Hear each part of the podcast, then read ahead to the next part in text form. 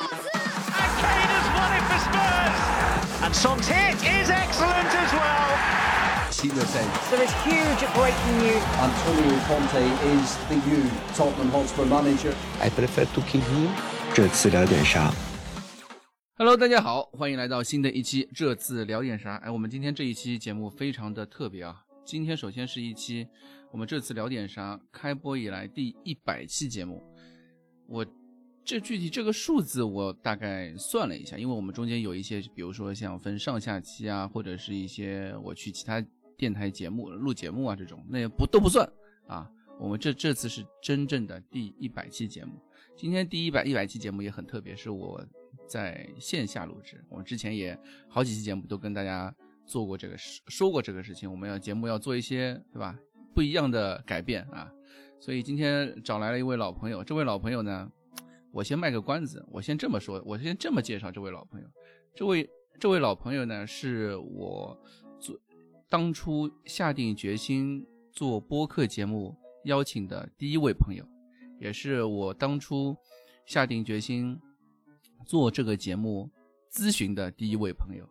是他的帮助以及他的一些支持，让我下定决心，我们就做这样一个呃热刺的关于热托特纳姆热刺这支球队的一个呃播客节目。然后他也很久没有回到我们节目了，嗯、大家都现在大家应该都知道，他就是我们老金啊。呃，大家好，我是久违节目很久的老金。刚才听几代在说这个事情的时候，我也特别感慨，因为我们第一期节目就是在线下录制的，当时大家其实经经验都不是很丰富，然后大家也没有什么特别确定的一些一些话题，所以我们第一期节目在线下录制的时候也出了很多状况，然后一转眼就已经一百期了。我觉得什么事情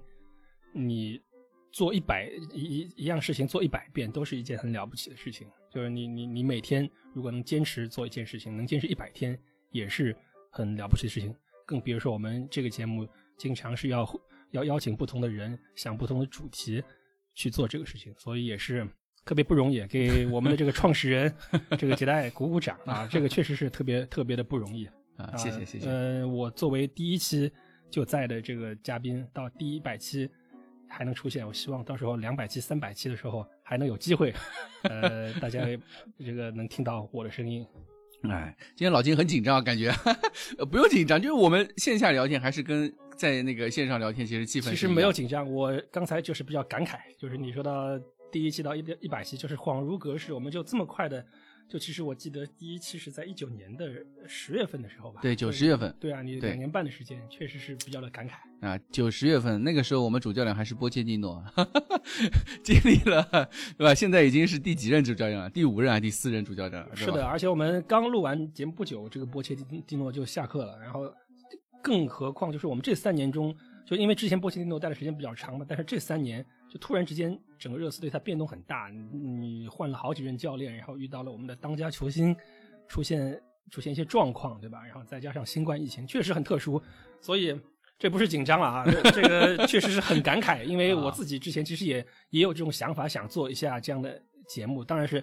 呃跟橄榄球相关的东西，但是也也坚持不下来，就坚持了一段时间就都烂尾了，所以还是强调一下，什么事情做一百做一百次都是特别了不起的。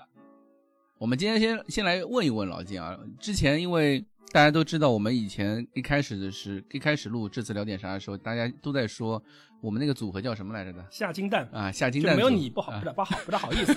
对，没有把你加进去。下金蛋组合嘛，但是聊到后来，聊到后来，就比如说这个赛季，尤其是这个赛季开始，基本上那个金就没有了，只有下蛋组合了，对吧？那我们就问问老金，这段时间或者过去这一两年时间，都主要去干嘛去了？其实，在策划这一期节目的时候，就几代他当时给我的这个开场白就说：“啊，你这个好久没来了，呃，你是不是退圈了？”就我当时对于退圈这个概念，我特别的、特别的感到诧异。我我当时其实他发给我的时候，当时我正在健身房的跑步机上面，然后我就按下了暂停键，然后我截了一个截图给他，截图是我在咪咕视频中消费的记录，嗯，就是给他看了一下，我其实基本上每个月都有购买热刺队的这个比赛的这个消费的记录。然后我就跟他，我就喷他，我说我、嗯、我也经常看，你看我也经常看，我这个记录在哪里？然后然后我说我上个礼拜刚看了，上个礼拜看了被狼队揍的鼻青脸 脸肿那场比赛，我刚看了啊！你说我退圈了呃，当然大家都知道这个跑步机只能暂停六十秒钟，就导致因为我我给他发了几条信息，导致这个六十秒的时间过了，我这个前面设的程序得重启，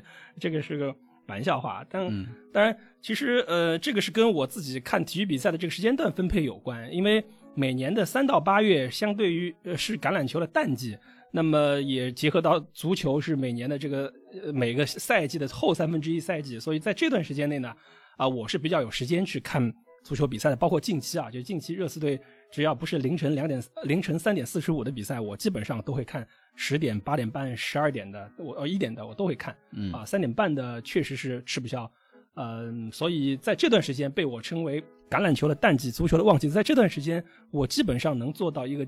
普通的足球爱好者、热刺球迷所做的事情啊，就是比赛基本上能看了大半，然后也能关注到一些社交媒体的新闻，嗯，然后到了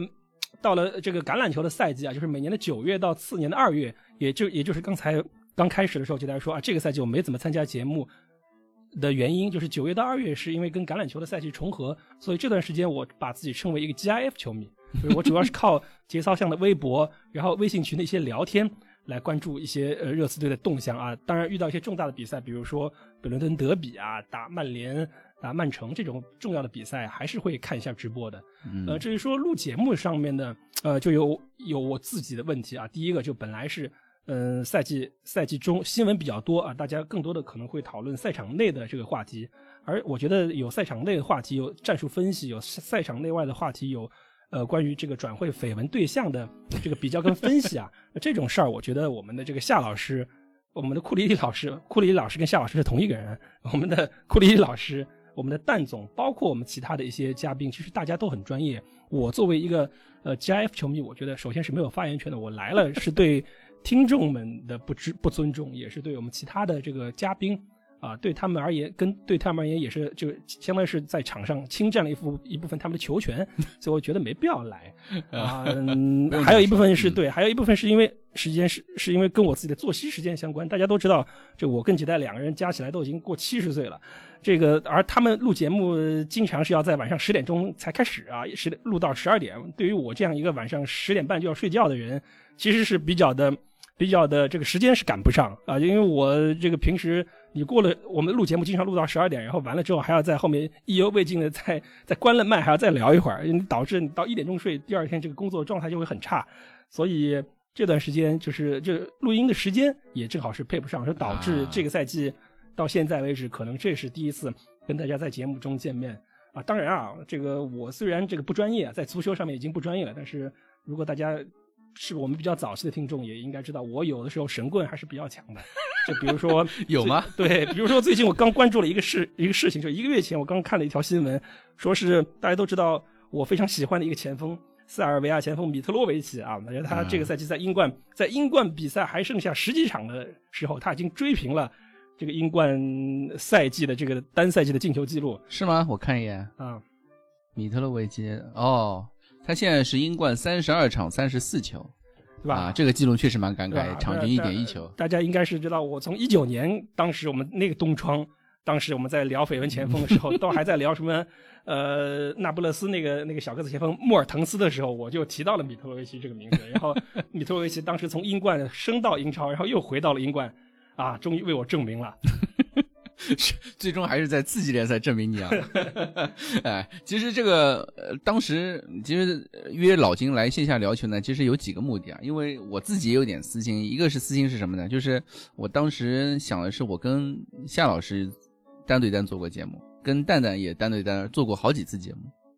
剩下就剩老金没跟他单单线下聊过球。然后我之前也跟新老金说，我说我们什么时候约一次啊？我们呃两个人来录节目，我们尝试看找一个很适合你的话题，既适合你的话题，也适合我们节目的一个话题来聊，来来来做一期节目。然后后来想了很多，就是就是不知道是讲什么样的话题，我觉得适合老金，也适合我们就是广大热刺球迷。后来我想了一想，要不就是在我们一百期节目的时候，我们尝试着去说一些和热刺没有那么大关系的一些东西，但是又是和比如说跟体育啊，跟就是我们身边的一些就是国内的一些体育文化，或者说呃国外的体育文化这些有一些息息相关的。因为大家都知道老金是一个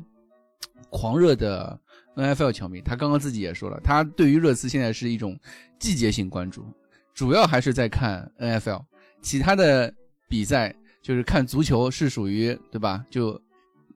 对他来说是 Tier Two 那种级别的 关注度。对，其实就是跟跟就是跟大家，比如说就把看跟看电视剧来来比较嘛，就大家是一就我们热刺球迷都是英剧观众，而我是一个美剧观众，但是。我喜欢看的几部美剧就正好，嗯啊，这个时候是 这个这个这个这一季结束了啊，那在这段时间空，在等下一季开始之前，我可能会看一下英剧，嗯啊，当然英剧里面这个当然热刺对我而言就相当于是这个 Sherlock 啊，嗯对吧？这个虽然已经割了我们好好久了，但是你这个情怀也是一直在一直在的，大概就是这种感觉吧。嗯，哎，老金，你你你跟我们说说，你大概什么时候开始看 AFL 的？是先看的 AFL 还是先看的英超？哦，那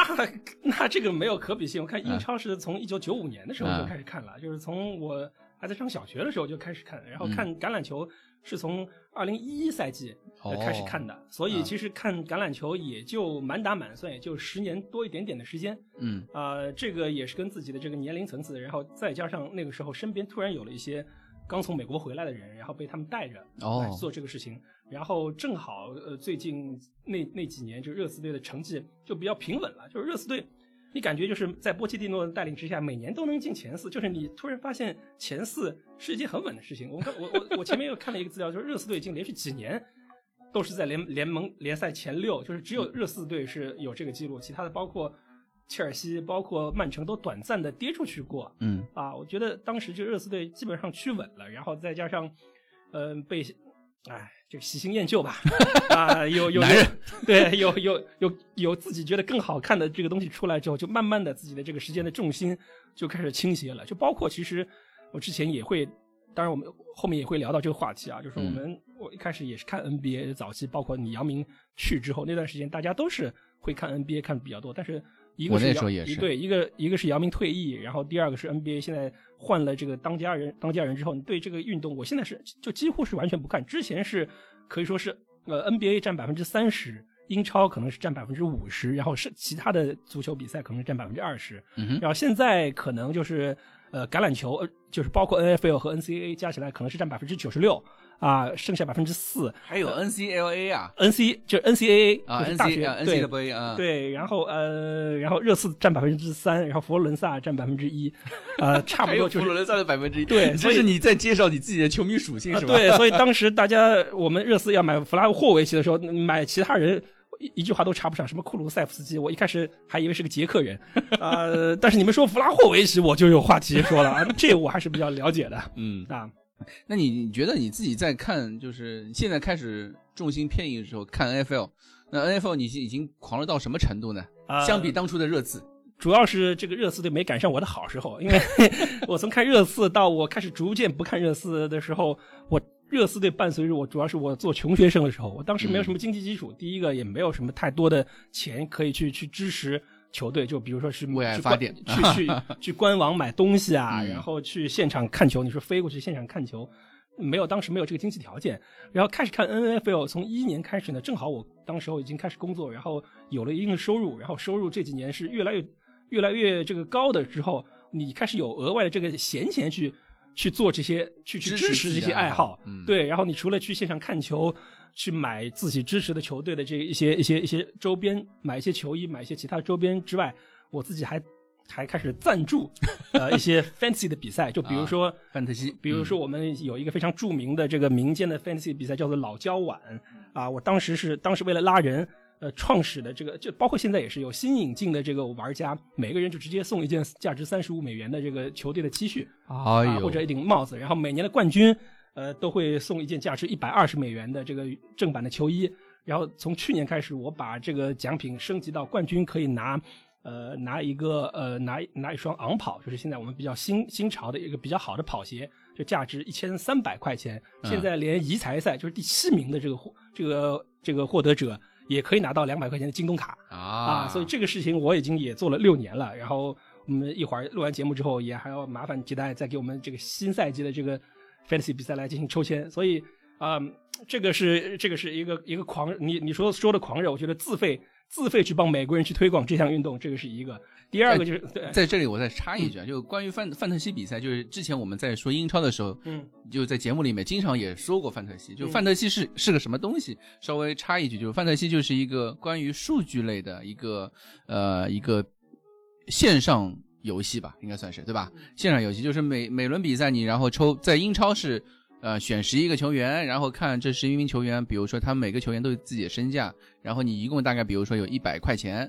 比如说凯恩在这个里面就是十四十五块，对吧价？格可能会动态调整。哎，动态调整的，对。然后你你就就选十一名球员，然后十一名球员这一轮比赛他们的数据得点加起来分数越高，说明你这选的球队就分数越高，就说明你的眼光越好，对吧？那当然，就比如说有些球员如果比如说轮空了，那你就得分就为零。如果你这个球员拿了红牌，那你就要扣分啊！你不拿分还要扣分。乌龙球也是啊，就是这就这样子。然后。美那 N F L 其实当然也有 fantasy 比赛，对吧？就也是类似的一种一种赛制。我记得我们在搞，我们以前也搞英超的 fantasy 的时候，比如说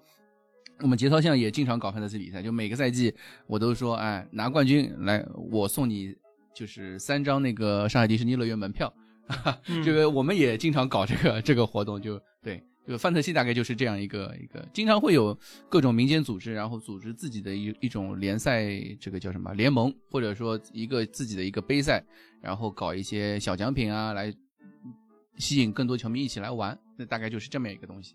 就是一个数据类的游戏吧。嗯，对。啊，你说狂热的程度，第二点刚刚才说了一半，就是之前支持热刺，因为没有这个经济条件，然后。嗯，还有一个就是你，因为现在呃不是现在当然紧了，就之前因为美国签证都是十年，所以你去往返去美国看看球，也还算比较方便，所以导致我从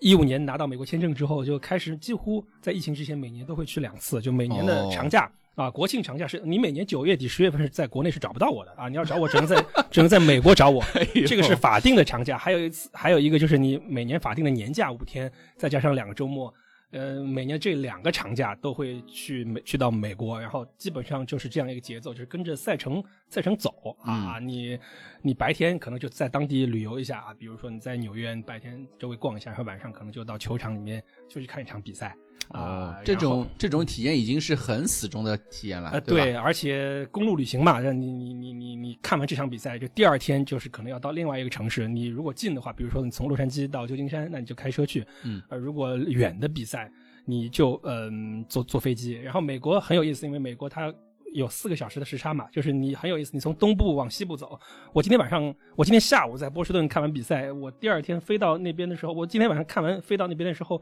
时间还是就是。就我看完看完球四点多，然后坐飞机坐到西海岸，落地之后可能也就是七八点，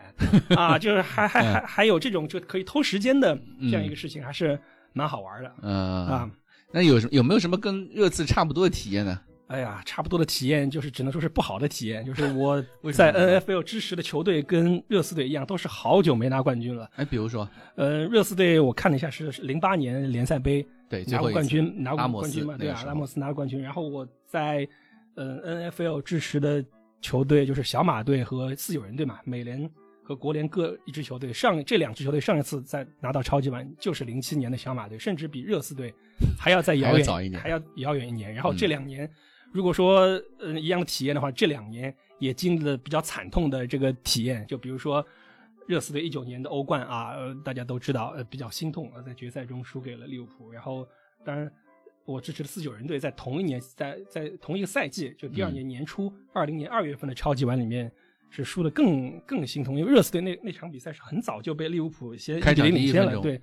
然后四九人队那那个时候是打堪萨斯城酋长，是领先到了最后六分钟，在第四节还剩下一半时间的时候还领先十分。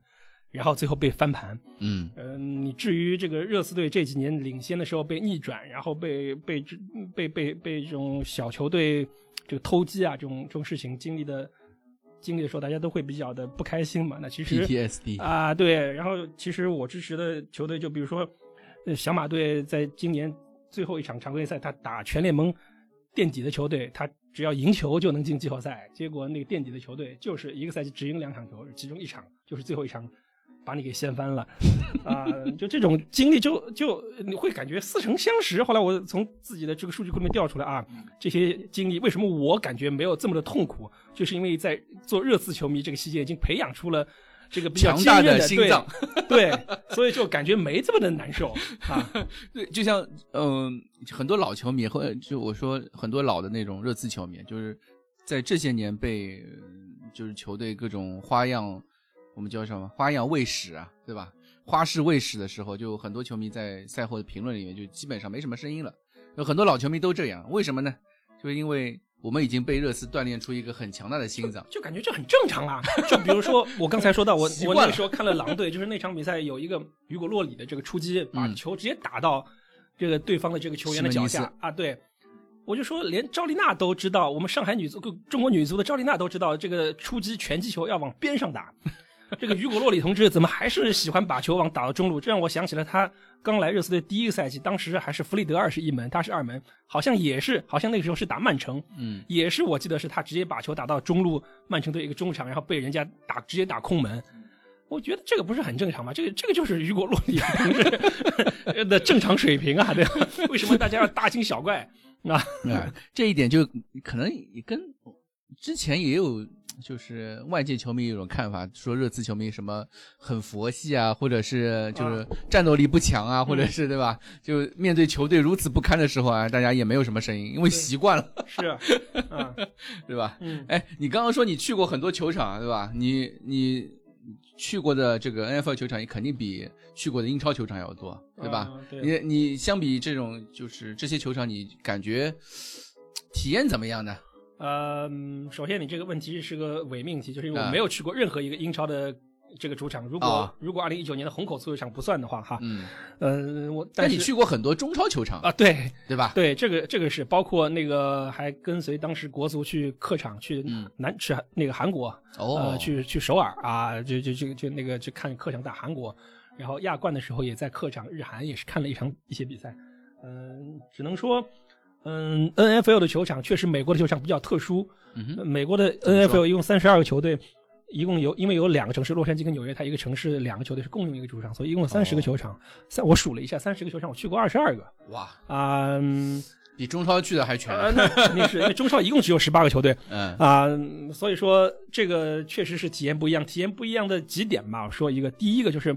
美国的球场它吃的东西太丰富了，倒不是说这个美式西餐有多好吃，就是它它的餐饮是它的这个比赛日的一个很大的一部分的这个这个商业来源。所以当时我们在在聊到热刺新球场开幕的时候，我就问你们这些去热刺队去，无论是白鹿巷也好，去温布利也好，就你们球场里面有什么吃的。啊？当然这个跟英国比可能有点不大公平啊，因为大家都知道 舌尖上的英国就一集就是 fish and chips 啊、但是美国的确实，尤其是它的这个球场里面很多东西，可能你在外面比你在外面餐厅里面吃都好吃，包括上海这两年比较比较热门的一个汉堡品牌 Shake and Share Shack，我是第一次吃那个东西就是在球场里面，当时觉得没什么。然后他在球场里面有各种地方风味的东西，然后各种的饮料，各种可无限续杯的这个汽水儿，我觉得首先是餐饮的这个丰富性，更别说是各种的酒精饮料了，啤酒这样的东西，这个是一个。呃，第二个就是说啊、嗯，就是座位的舒适程度吧，因为我刚才呃也跟吉代我们捋了一下，就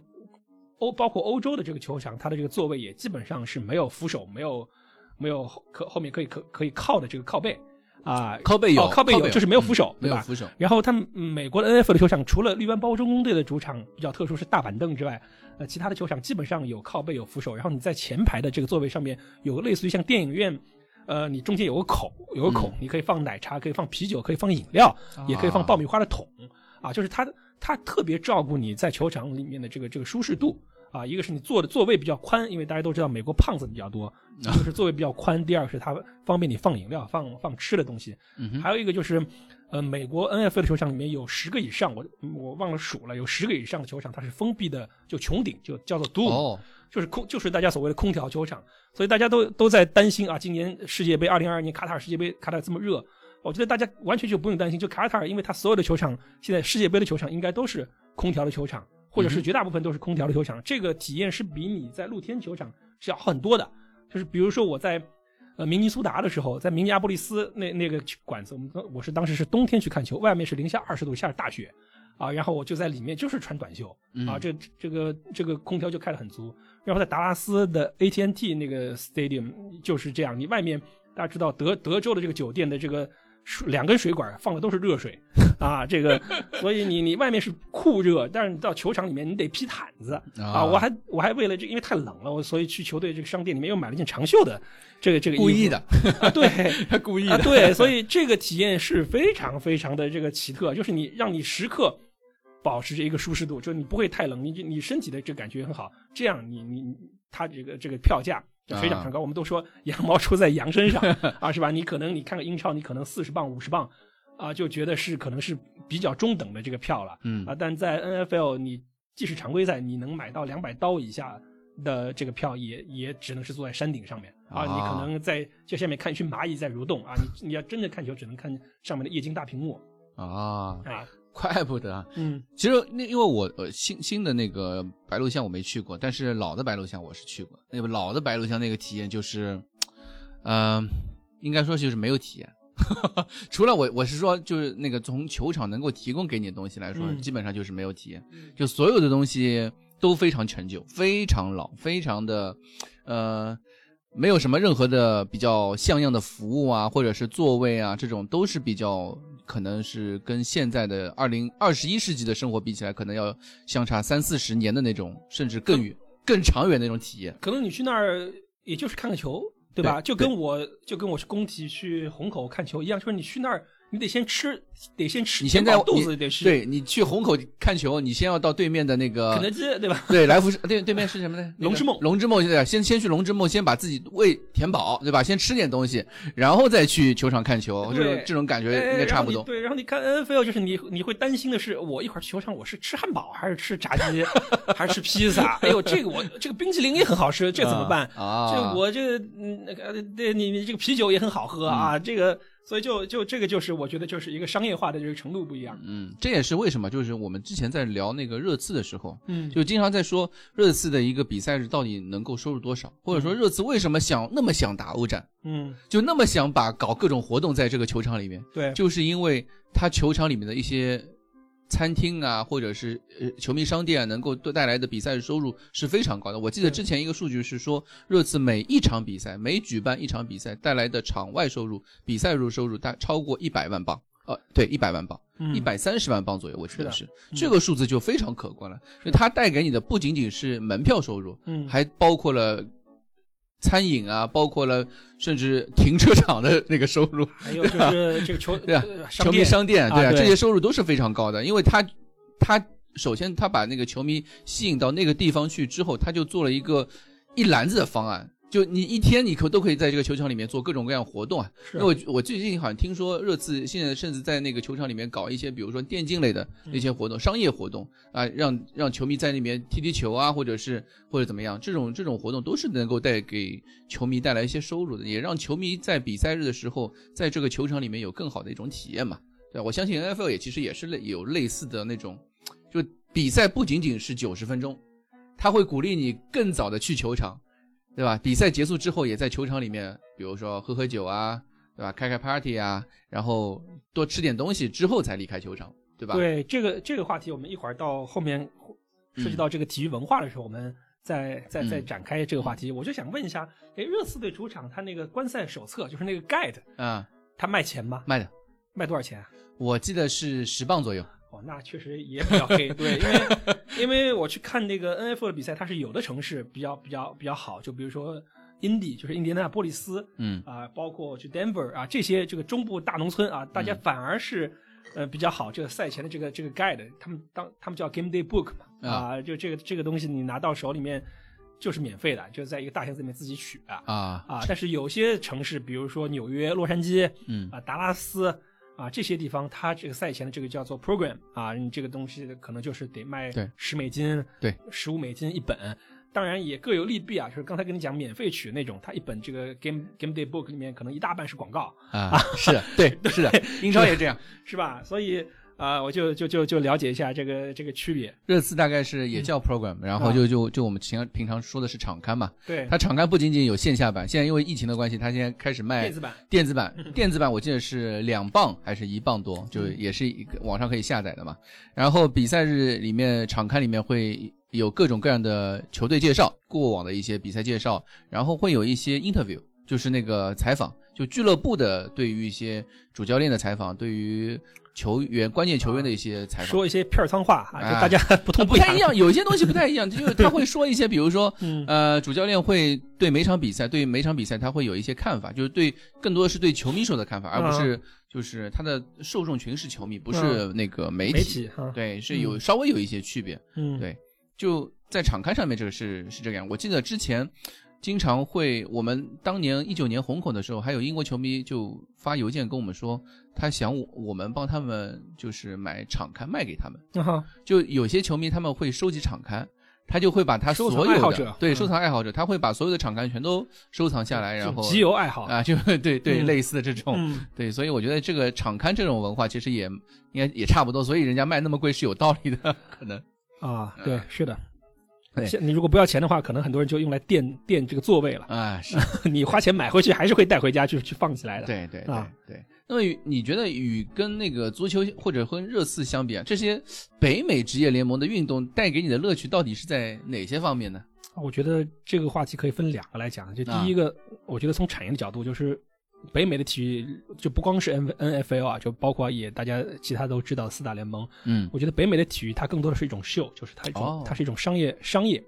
所以它的无论是从规则的制定，包括它电视转播，都是从一个商业包装的角度去设计的，就是为了让比赛更好看，让这个整个这个这个这个秀更饱满。而近几年来一些媒体的这个入局，我觉得让这个这个产业愈演愈烈。就这几年，因为我不知道英超它的转播方现在应该还是那几个，就是老的，像天空体育啊，对然后像英国的这个当地的一些啊对啊，对这些这些台对，但是美国现在它之前的几大转播商，比如说大家都知道的 E ESPN，嗯，那个 NBC、福福克斯啊这些，但是这几年来越来越多的新媒体开始入局，比如说 HBO，比如说亚马逊啊，这两个大家呃亚，尤其是像亚马逊，大家都知道，因为热刺的那个纪录片的这个这个缘故，然后像 HBO，它其实也有同步的，类似于它那个叫 Hard Knock，就是硬汉训练营啊，也有类似的这种纪录片。然后这两年像 Twitter 啊，还有还有像这个电影巨头派拉蒙，嗯也纷纷进入，就是你在 Twitter 上面有有直接有周四夜赛的直播，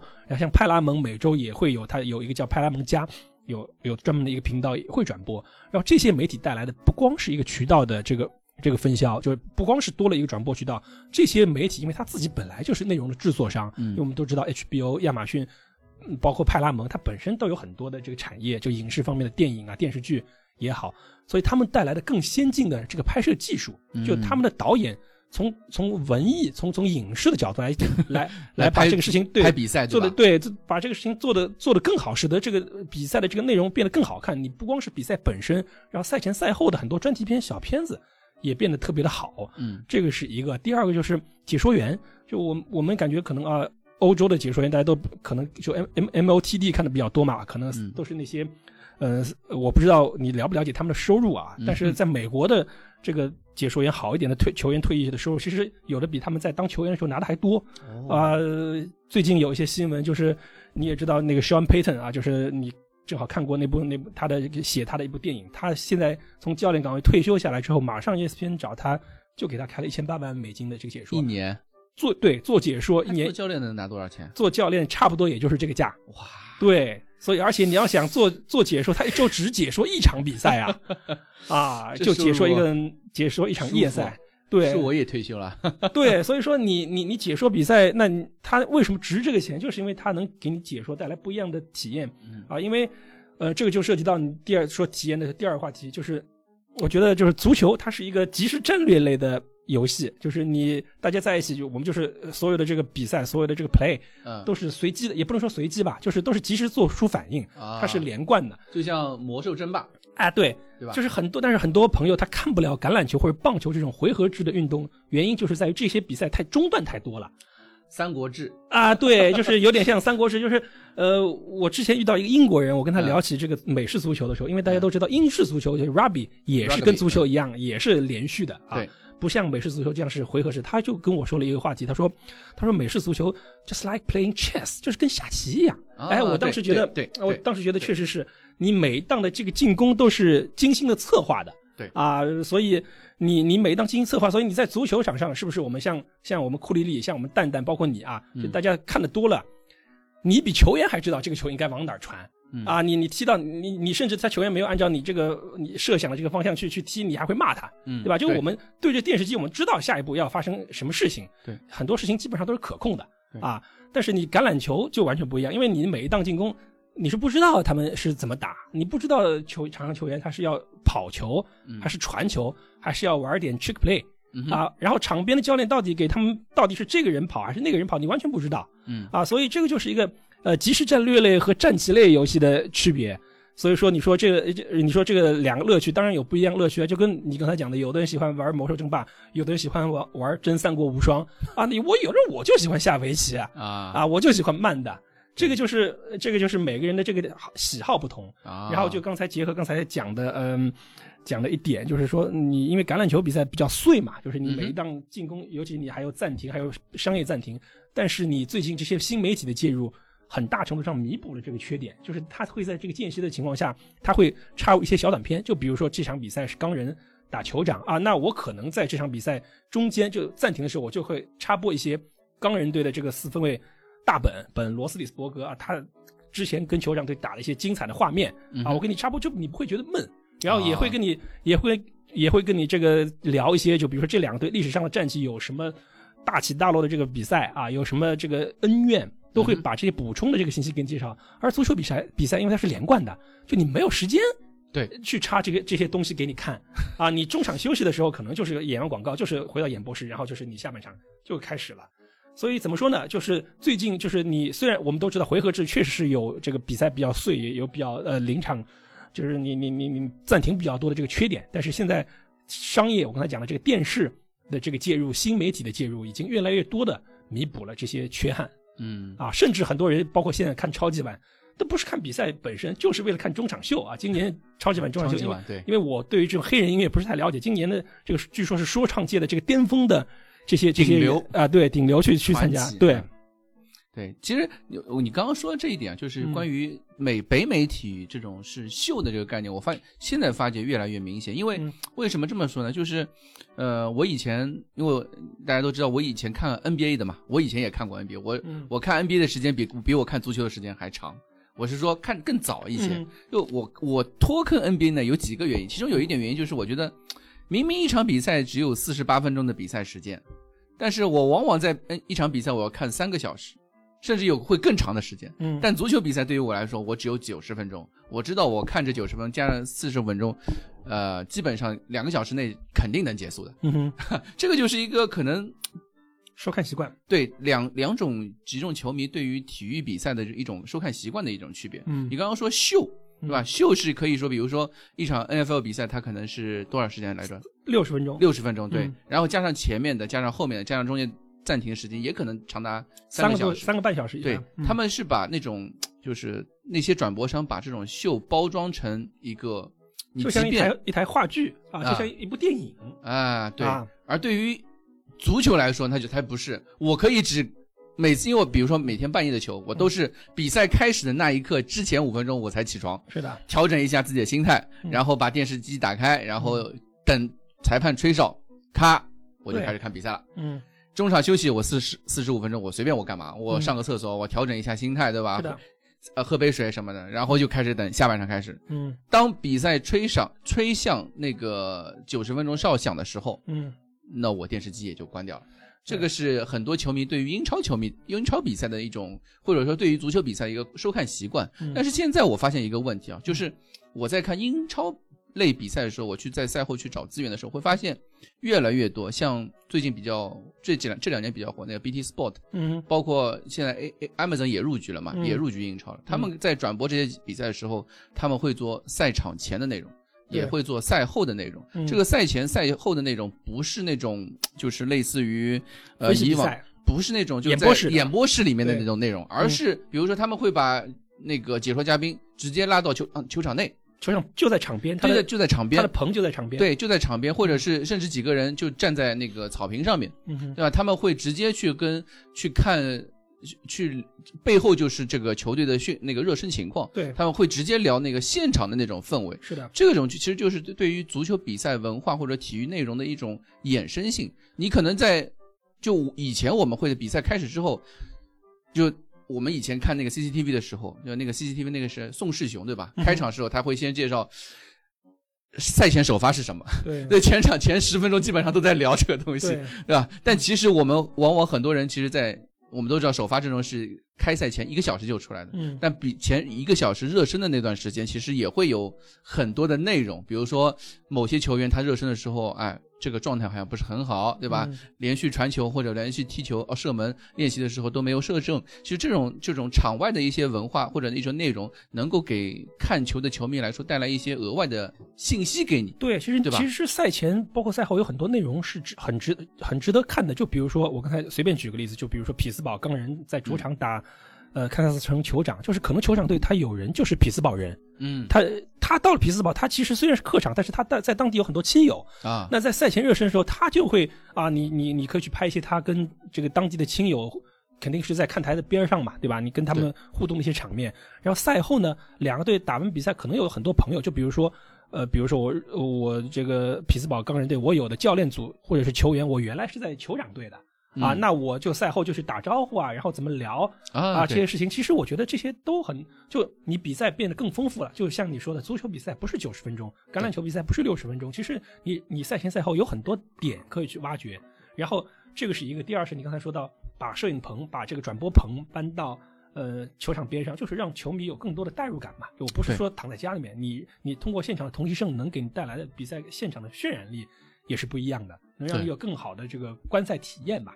对，这种感觉是你在电视机前面是完可全不一样的。能我觉得未来如果 VR 技术能拓宽、能更好发展的话，可能在家里面戴那个眼镜、戴那个头盔，可能你跟坐在现场感觉应该也能差不多呢。啊我觉得，我觉得这一天不会太远了。我觉得我啊们有生之年肯定能体会到坐在家里面就跟坐在现场没什么区别的是的，是的。是的，是的。那你刚刚说的这种主要是区别嘛？那么你觉得有又有什么比较相似的一些地方呢？呃，相似点，我觉得首先我要说一句，热刺队肯定是全世界与 NFL 连接最紧密的这个足球俱乐部，大家啊肯定也是对，或多这个我们说过很多次了，呃、对，其实或多嗯或少的都都提都都提到过一个一点。然后今年包括每年热刺队新球场建好之后，每年都会在这个主场，哎这个合同不知道签到哪一年啊？就是每年会在十年哦，签了十年。对对，然后每年都会在热刺队的主场主场踢两场这个 NFL 比赛 NFL 的比赛，包括前面也有绯闻说热刺队想承办一场超级碗的这个决赛啊。啊对我觉得这个可能不大可能，这个可能只是列维的一厢情愿吧，这个短期内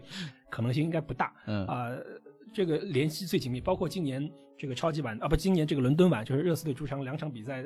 呃中有一支球队，他是第一次要出国打比赛，去、嗯去第一次去打 NFL 的国际赛，就是绿湾包装工队。这支球队是这个比较特殊的一支球队，它是美国唯唯一支全民所有制，就是它的所有的股东是绿湾当地的居民，包括还有一些我的朋友，嗯中国的朋友，他们在网上申购了这支球队的股票。嗯啊、就也是球队的小老板啊。这支球队其实它的 fan base 是很广的，因为它成绩比较好哦啊、然后也有像像 Aaron Rodgers 啊、阿隆罗杰斯这样一个非常受欢迎的四分卫，所以这支球队其实是一支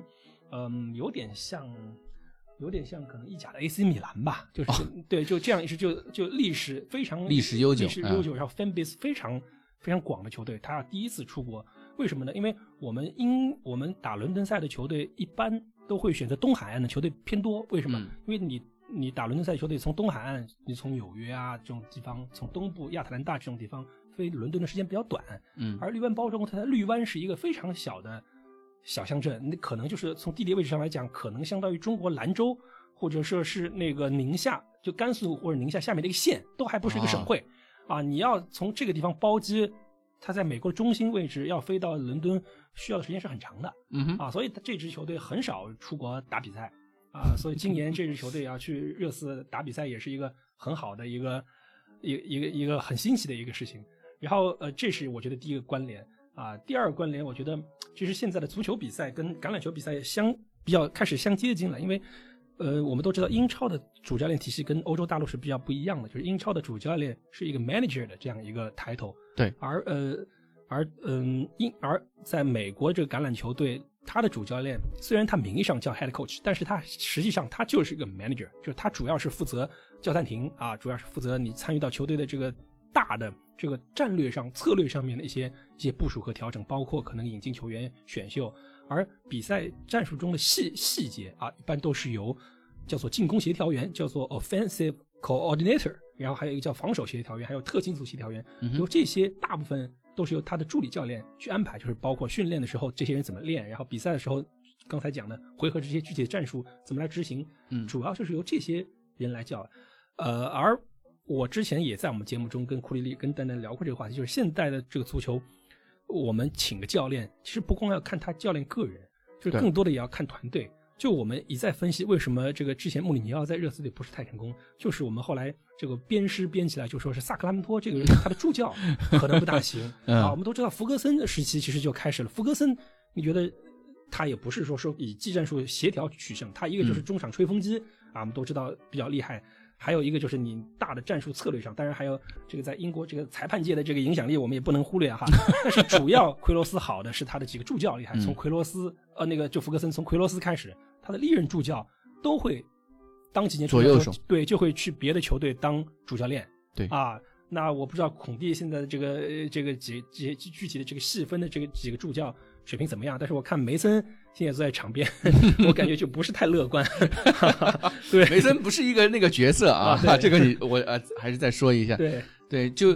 刚刚说到这个话题，就是其实英超那个，就是英超也现在开始往大陆方向去嗯，转变嘛，就是现在开始有 head coach 啊，包括转负责转会的是那个足球总监，监对对吧？这个也是近十年来才开始慢慢有的一种，就是在英超至少至少是这个样，因为以前我们都知道。呃，在列维那个时候刚开始推 director 这个角色，总监这个角色的时候，在英超其实面临很多阻碍，就很多呃英超球队或者说媒体界都认为主教练就应该是球队的一切，嗯什么事情都应该管，包括什么转会啊什么都应该主教练管。嗯但你现在看，最近十年，几乎所有的英超球队都开始有总监这个角色来负责、负责这个球队的转会了。那分工越来越细了。对，嗯往后就像那个 NFL 一样，嗯就进攻协调员啊，防守协调员啊。嗯我们现在在看比赛的时候，你会发现球队在换人的时候，对于一些替换替补球员上场的时候，都是有一个专门的教练去分配你的一些战术布置啊、工作任务。你发现现在跟他们说话的不是主教练本人对了，都是这些助理教练在跟他们说，哎，你上去干什么？对这个其实感觉就是也有可能，我觉得是那种嗯体育到最后在开始发展的到一个阶段的时候，大家都会知道谁做的东西越细节，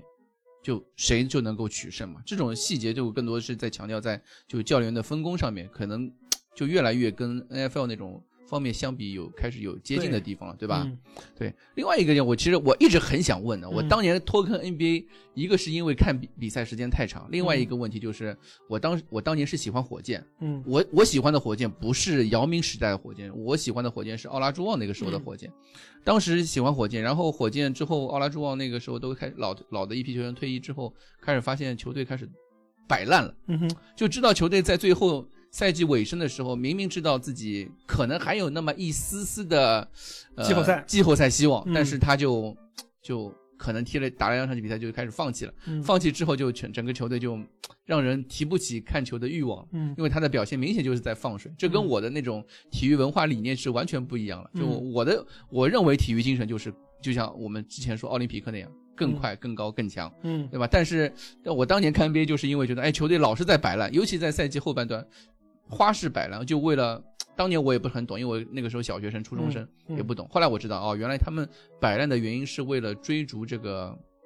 叫什么选秀权，高位的选秀权，呃高位的选秀权，嗯对吧？嗯那么老金，你现在在看这个 NFL 也好，或者是 MLB 也好，嗯他们有没有这种摆烂的这种情况呢？